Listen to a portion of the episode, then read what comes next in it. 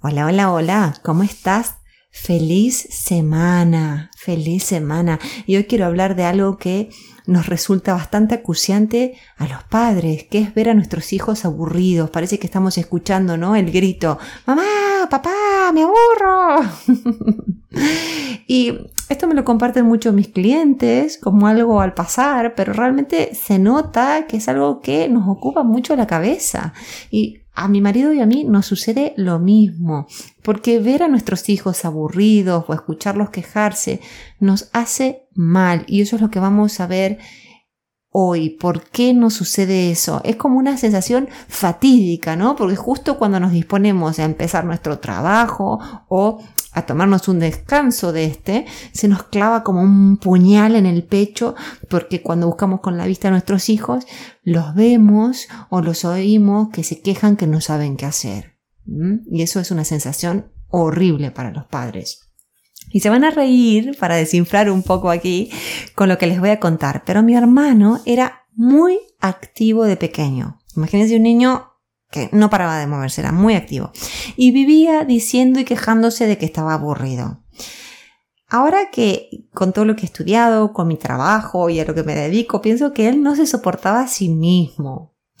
Y recuerdo perfectamente que gritaba, ¡Mamá! ¡Está aburrido! ¡Dame un sándwich! ¡Dame algo! Como si mi pobre madre pudiera llenar el vacío que él sentía, ¿verdad? Pero había una cosa muy curiosa. A mi madre no se le movía un pelo. Le sugería desde que corra alrededor de la casa hasta que vaya a la esquina a ver si llueve y si llovía que se ponga un chubasquero y salga a dar unas vueltas. me río sola porque me tocó vivirlo de cerca. Los que nos criamos en los años 70, 80 y 90, es decir, prácticamente sin pantallas, no teníamos otra alternativa que buscar divertirnos en los libros, en los muñecos, en los juegos de mesa y en nuestros mundos imaginarios. Pero también es cierto, ¿no? Que uno a veces piensa que los niños son aburridos solo ahora, no. Niños aburridos hubo siempre. De lo que no estoy segura es que los padres de antes se preocuparan tanto como los de ahora cuando vemos a nuestros hijos sin hacer nada o entreteniéndose con sus pantallas. Esa es la diferencia, me parece, porque niños aburridos siempre lo hubo. Y, la verdad que cuando escucho las experiencias de otros padres me siento muy reflejada, porque por un lado la mayoría coincidimos en que no podemos negar la era de entretenimiento digital en la que vivimos, que es tan vertiginosa, tan rápida y además es tan sobreestimulada, ¿no? Que los niños parece que comparado con eso, ¿con qué se van a entretener? ¿Cómo se van a entretener con un juego de mesa si en, esa, en ese mundo digital, en esas pantallas, es todo tan rápido, tan divertido y tan lleno de color, ¿no? Y sobreestimulación. Y por otro lado, también me comparten mis clientes y también pienso, ¿no? Que les preocupa que sus hijos no se diviertan con nada que no incluya un ordenador, videojuegos o teléfonos móviles. Nos duele y nos consterna esta situación. Y entonces, ¿qué hacemos? No se nos ocurre mejor idea que salir corriendo a darle algo a nuestros hijos para que se entretengan o para que salgan del laberinto digital donde se perdieron. Entonces, ¿qué hacemos? Proponemos, vamos un rato a la playa o a la plaza, vamos a tomar un helado, ¿quieres ir a andar en bici? Invitamos a un amigo. Y la dificultad empieza cuando no podemos acompañar a nuestros hijos en lo que les estamos proponiendo porque tenemos obligaciones laborales que cumplir. Entonces, no me extraña que frente a este panorama los llenemos a nuestros hijos de actividades extraescolares u horas en las colonias de vacaciones. Y escúchenme bien, no está mal. Si a nuestros hijos les gusta la propuesta, bienvenido sea. Pero ¿qué pasa cuando ir a esos espacios les resulta pesado? Como por ejemplo mis hijos que odian las colonias de vacaciones. ¿Qué pasa cuando cansados de tantos horarios durante todo el año quieren vivir sus vacaciones más relajados? Y voy a decir algo que sonará duro, y lo siento mucho, pero el problema principal para mí somos nosotros los adultos, que no soportamos que nuestros hijos se aburran, no soportamos que no tengan cosas que hacer y a falta de estas encima los vemos que recurren a sus pantallas. Nos hace mal. No lo podemos tolerar. Y me gustaría hacer una aclaración importante aquí. Cuando salimos como locos a entretener a nuestros hijos, nos perdemos la oportunidad que sean ellos los que gesten y crean una manera de pasarla bien en su tiempo libre. Se necesita pausar para conectarse con uno mismo. Necesitamos tiempo libre para conectar con nuestros deseos más profundos y también para abrir nuestros sentidos con conciencia plena, como se dice en inglés, vivir con mindfulness. Si estamos todo el día de aquí para allá, de aquí para allá, lo más probable es que no nos percatemos de lo que nos gusta y de lo que deseamos. Y ahora les pregunto, si eso es tan claro para nosotros los adultos, ¿por qué no podemos tolerar que nuestros hijos tengan un tiempo sin nada que hacer? Y de paso, luego a lo mejor descubren lo que quieren y en realidad estoy segura que es así. Pienso que muchas veces nos angustia verlos así porque es a nosotros que nos atemoriza bajar un cambio para pensar, para reflexionar y para preguntarnos sobre el sentido de nuestra propia vida y si la estamos viviendo bien. Los vemos a ellos y juzgamos su manera de vivir la vida. Es una proyección cuando en realidad es nuestro malestar el que proyectamos en ellos. Nosotros por ahí nos convencemos, ay, es un momento tan bello de la vida y no lo están disfrutando. Pero nosotros, ¿cómo la estamos pasando? La psicóloga y coach Sherry Paul, que a mí me ayudó muchísimo, eh, dice algo maravilloso. Es permitirnos estar con esos micromomentos incómodos en lugar de huir de ellos, lo que cambia la forma en que, en que caminamos por la vida. Llega un punto de inflexión cuando nosotros como padres debemos aprender a tolerar nuestra propia incomodidad en torno a la incomodidad de nuestros hijos. ¿Por qué? Para así podamos permitirles que aprendan. Es increíble, pero es así. Hay que ser tolerante con la incomodidad propia que nos genera la incomodidad de nuestros hijos. Y hay luz al final del túnel, tampoco quiero que esto suene a muy negativo, ¿no? Es, es muy positivo el blog, de hecho. Primero pensemos que los niños tienen muchísimos recursos internos. Es increíble estar en la sala de espera del pediatra y ser testigo de cómo los niños se las apañan para pasarla lo mejor posible. Hablan, inspeccionan, preguntan, inventan juegos, beben agua mil veces, leen revistas y, y siempre encuentran qué hacer porque no les queda otra. Si percibimos que nuestros hijos están aburridos, es una gran oportunidad también para tomarnos unos minutos para hablar con ellos y preguntarles cómo se sienten, qué los motiva, con qué sueñan, cómo son sus amigos y demás y demás. Y hay que estar preparados para esos momentos, ¿eh? porque los niños y los adolescentes suelen ser tajantes y terminantes en esas conversaciones. Yo lo he experimentado mucho con mi hijo mayor, ¿no? Eh, suelen decir cosas como esta. Eh, quiero estar con un amigo, pero no hay nadie para jugar. Me gustaría leer, pero ya leí todos los libros de la biblioteca. Si no juego online, no tengo nada que hacer. Son terminantes. Y es ahí donde hay que ayudarlos a cuestionar esas ideas absolutas y preguntarles, ah, ¿en serio? Uno se tiene que hacer un poco el tonto a veces. Dice, ¿es tan así? Me interesa, cuéntame más. Y poco a poco hay que ir guiando a estos niños para que salgan de ese estado mental donde todo parece tan fatalista Muchos padres me dicen que dialogando con sus hijos, yo hablamos mucho de este tema, se terminan irritando y les dicen, seguro un amigo, un libro, un juego debe haber, ¿por qué no tienes nada?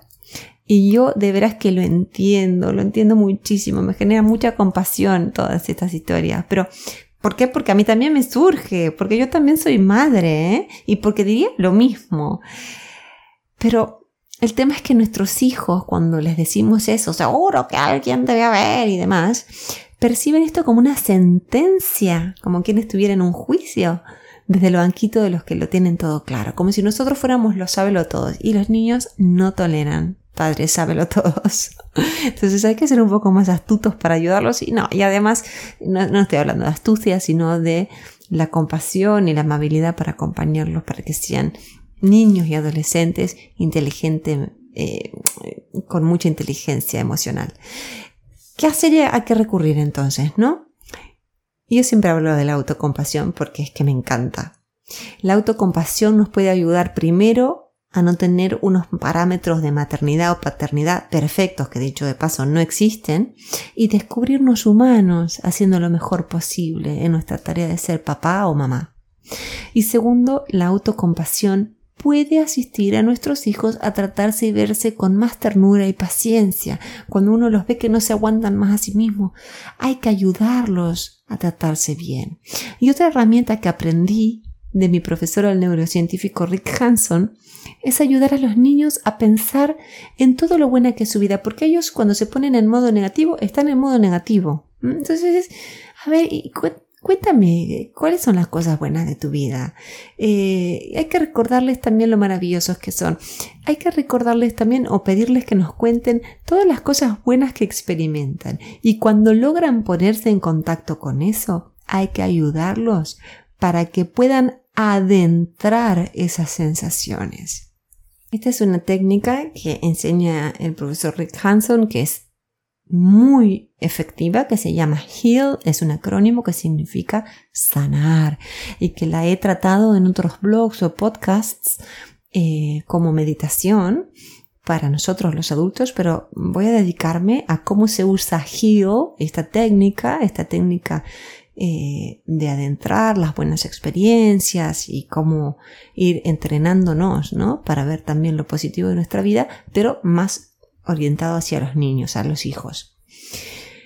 Otra cosa, un niño y una niña que se sienten bien consigo mismo son mucho más resilientes frente a los desafíos que se enfrentan que los que no se sienten a gusto consigo mismos. Por eso es importante que les vayamos enseñando lo que es la autocompasión, que les vayamos enseñando técnicas de las neurociencias, que les enseñemos a meditar, que les enseñemos a estar conectados con el momento presente.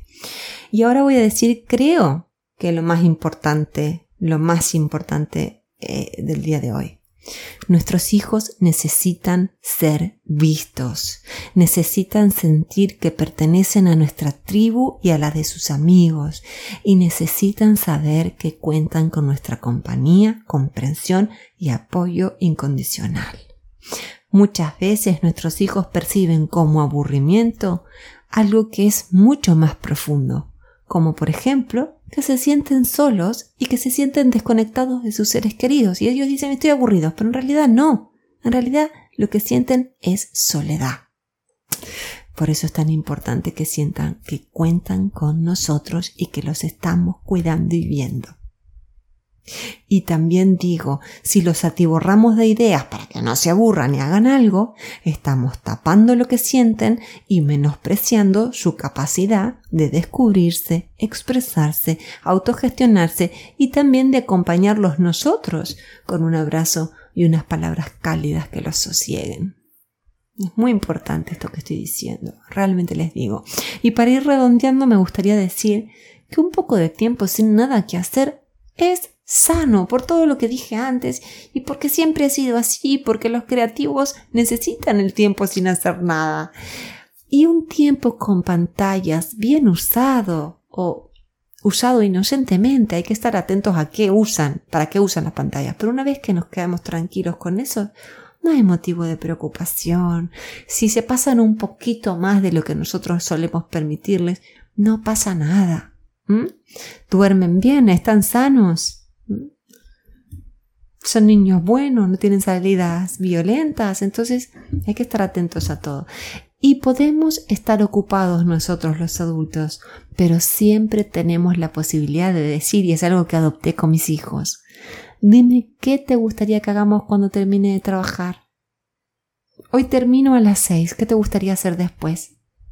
Y ellos siempre con una ilusión nos cuentan qué les gustaría. Esto lo hacemos mucho con mi marido. A veces nos turnamos, a veces lo podemos hacer juntos. Entonces eso les provee a ellos de una paz interior, ¿no? De saber, bueno, ahora estoy así, pero mi madre mi padre luego me acompañarán.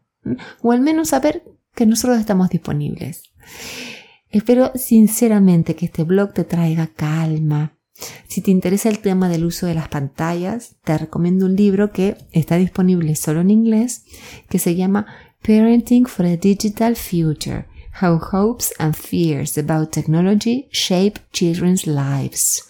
Es un libro muy bonito sobre las pantallas, escrito por las investigadoras Sonia Livingstone y Alicia Blum Ross. Si hablas inglés y puedes leer en inglés, te lo recomiendo. Ve al blog escrito para, eh, para fijarte bien cómo se llama el libro. Eh, para los que no hablan en inglés, la traducción de ese libro sería algo así como ser padres para el futuro digital, como la esperanza y los miedos sobre la tecnología, perdón, moldean la vida de nuestros hijos. ¿Mm? Y como siempre digo, si conoces a alguien que necesita escuchar este podcast o leer este blog, invítalo a suscribirse. Hay un montón de material gratuito ya disponible en la web. Y además saben que yo me comprometo a responder a todos los mensajes que me mandan semana tras semana. Yo intento, pero creo que hasta ahora he contestado siempre todo. Y de esta manera tejemos puentes para ayudarnos los unos a los otros. Siempre podemos aportar un granito de arena para el bienestar de los demás y de este mundo. De momento te mando un fuerte abrazo, un rico abrazo de esos que se sienten bien apretados y nos volvemos a encontrar la semana que viene.